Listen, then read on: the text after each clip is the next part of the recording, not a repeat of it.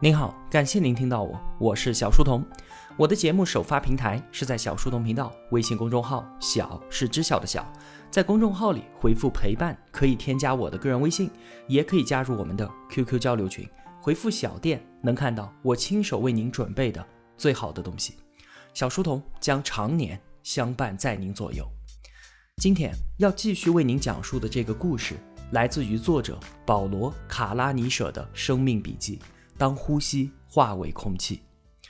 上期节目当中啊，我们说到学业完成，面临选择工作之际，保罗的同学们纷纷都选择了那些拥有更好生活质量的专业，这当然无可厚非了。而保罗呢，他选择了最具挑战的神经外科，他选择了要在感情与科学难题最为茂密的荆棘中向前跋涉。保罗和 Lucy 结婚了，并且开始了自己的住院医生生涯。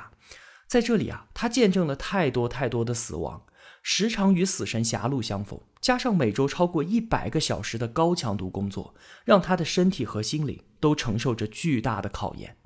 除了治病救人之外啊，他更是在这里寻找生命的意义，让自己远离那些世俗的追求。这当然就是一种卓越超然的追求。随着时间的推移，保罗发现自己获得越来越精湛医术的同时。作为普通人的人性也正在被慢慢的消磨掉。对于死亡与痛苦的冷漠，其实啊是医生给自己提供保护的外壳。而保罗呢，他不能容忍自己变得冷漠，他调动爱心去拥抱患者，尽可能的体谅与帮助他们。但是要背负别人的十字架，就要承担那本不需承受的重负。病人的死亡与痛苦都在给保罗带来心灵的创伤。就这样。医生的工作成为了一种神圣的召唤。保罗把自己全部的精力与热情都投入其中，每天从黎明工作到深夜，甚至不需要假期和休息。几个小时的手术，在他的感受之中只有几分钟而已。专注让时间都失去了意义。保罗的一位朋友，一位同样接受了神圣召唤的优秀医生，因为他的一位病人逝去，排山倒海的负罪感最终淹没了他。他选择了跳楼自杀。死神不会放过任何人，不管是患者还是医生。貌似医生能够把人从鬼门关给拽回来，可其实呢，死神永远都是最后的胜利者。哪怕从一开始就已经知道自己必输无疑了，但是仍然选择拼尽全力。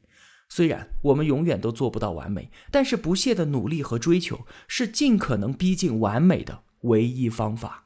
而保罗就是秉持着这般信念的医生。作为医生，保罗非常优秀，他自己的研究也获得了标志着最高荣誉的医学奖项。工作邀请从全国各地雪片般的飞来。在结束住院医生生涯，顺利成为教授之后，他甚至可以去斯坦福主持自己的实验室，一切都在向最光明的方向发展。而这个时候，他突然从人生的巅峰跌落，变成了身患绝症的病人。那份 CT 残酷地告诉他，一切都结束了。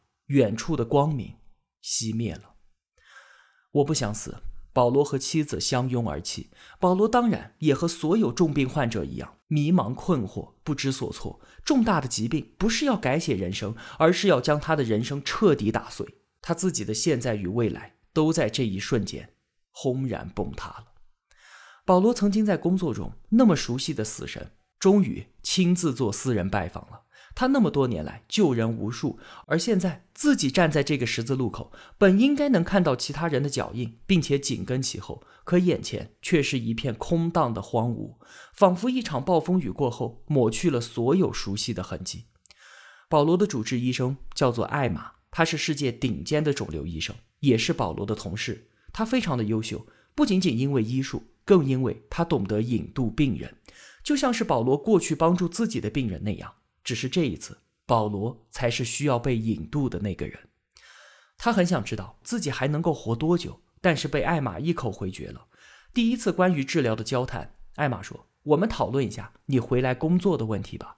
传统的治疗药物会有很高的几率引起神经病变，但是呢，我打算换一种药，保护好你的神经。毕竟你是一个优秀的外科医生。”保罗感觉非常的震惊。他在说什么？我都快死了，他还要保护我的神经，为了能够让我重回手术台。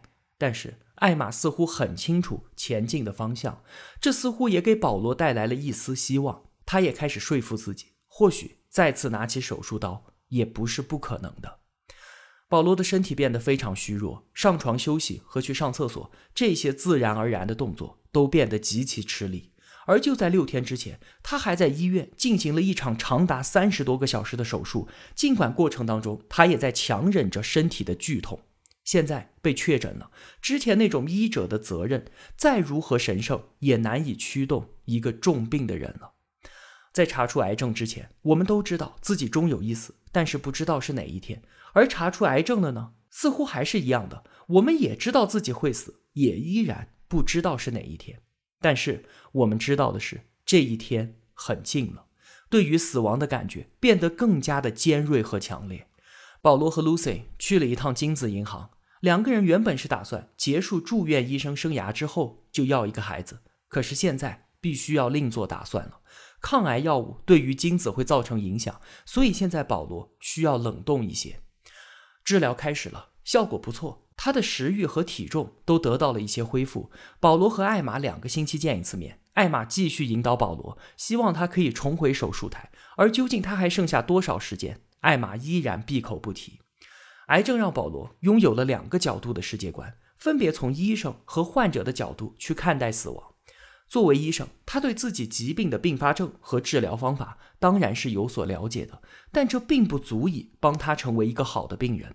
在不知道未来还有多久的前提之下，要不要在这个时候生个孩子，要不要去为自己的事业再度抗争，再去实现自己的雄心壮志，在这些选择面前。保罗充满了困惑，就和曾经自己的病人一样，必须面对自己即将死亡的事实，努力去搞清楚是什么让自己这辈子值得一活。眼下是应该把那些旧的生活重建呢，还是去寻找新的生活呢？保罗进行物理治疗，才开始的时候啊，抬抬腿之类的动作都可以让他精疲力尽。那个原来经常会去跑半程马拉松的人，已经彻底成为过去了。他每天都坚持训练，力量每增加一点，他的世界就能够更宽广一些。每一次，他都逼自己练到想吐为止。两个星期之后，初见成效，他总算有力气能和朋友出去吃顿饭了。保罗开始期待与艾玛的见面，因为现在曾经那个前途光明的神经外科医生已经越来越模糊了。而在艾玛的诊室里面，他们能够轻松的开玩笑，夹杂着医生之间才能听得懂的医学术语，聊着梦想与希望，同时也制定着下一步的治疗方案。保罗依然想知道自己还能活多久，可是艾玛只是反复的提醒他重视眼下生命的价值。很快的，保罗和 Lucy 决定要自己的孩子了。尽管因为工作忙碌，这段婚姻关系也一度变得紧张。但是他们两个一直都彼此深爱，携手成长，孩子也是他们共同的渴望。但是啊，保罗不得不想，他的病情可能随时恶化，妻子可能需要单独抚养这个孩子。而 Lucy 呢，也为保罗着想着。他问道：“你会不会觉得向自己的孩子道别，会让你的离开更加的痛苦呢？”保罗说：“这不是更好吗？因为他们明确的知道，生活绝对不是一味的。”逃避痛苦，人工受精至少需要培育几个试管胚胎，然后呢，移植最健康的那一个，其余就自生自灭。你看，就连新生命的诞生过程，死亡也占有一席之地。治疗进行了六个星期之后，保罗进行了一次 CT 检查，看看效果如何。CT 显示他的肿瘤减少了。我看到这里，大大的松了一口气，为保罗感到高兴。而保罗心中过去几个月以来的混乱与恐慌开始消退了，新的秩序得以慢慢的建立。保罗发现啊，原来死亡是一片荒原，他已经迷失其中了，科学没有办法为他指明方向。于是他又转而求助于文学。只要是关于死亡的文字，他都如饥似渴的阅读。他要寻找到那些能够把死亡及其意义描述清楚的语言。让人兴奋的是，文学让保罗获得了新生。绝症让死亡的阴影模糊了所有行动的意义。可是心中一个声音驱散了阴影，曾经压倒一切的不安终于开始消散了。他一遍一遍地跟随着重复那个声音：“我无法前行，但我仍将前行。”保罗决定自己要重回手术室。即便死神会不时的造访，自己也是一个将死之人。可是我现在还活着，直到真正死亡的那一刻到来之前，我都应该全力的活着。艾玛看着保罗的 CT，终于对他说：“我不知道你还能活多久，但是和你类似的病人现在接受治疗已经第七年了。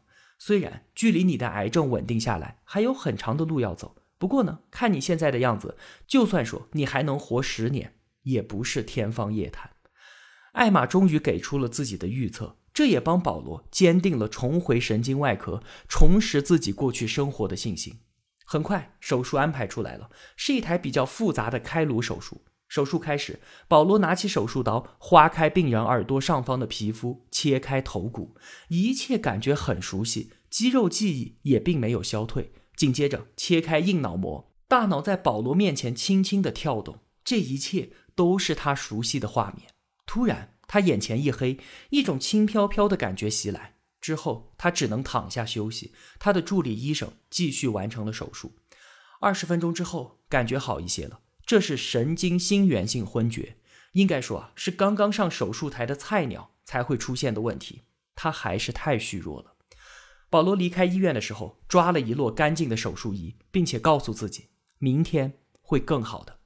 没错，日子一天一天的过去，似乎一切都越来越顺利了。他的力量得以恢复，灵巧的手指回来了，操作手术的技巧也渐渐重回巅峰。只是保罗在手术过程中并没有感受到快乐，曾经那种发自内心的喜悦感消失了，取而代之的是一种冷冰冰的专注，以及随时都要去克服的恶心、疼痛与疲乏。每天晚上回到家，他都赶紧吞下一把止疼药，上床睡觉。诊断出癌症六个月，再次 CT，病情稳定。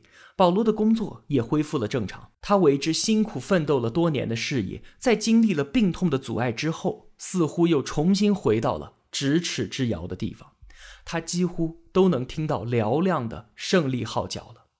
保罗的工作慢慢的变成了每天十几个小时。他不断的找回工作带来的意义。在手术与查房的间隙，也不得不吃止吐药和抗炎药。这确实很痛苦，但是他回归了。身体上的折磨越大，他完成工作的乐趣也就越大。人在遭遇到顽疾之后，价值观是会不断改变的。努力思考自己到底想要的是什么，答案也会接踵而至。死亡也许是一生一次的短暂时刻，但是与绝症共存却是一个长期的过程。保罗发现自己经历了悲痛的几个阶段，一般人呢是从否认。到愤怒，到消沉，最后才接受。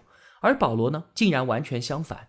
刚刚诊断出绝症的时候，他已经对死亡做好了准备，接受了死神的到访。然后是不知死期的消沉。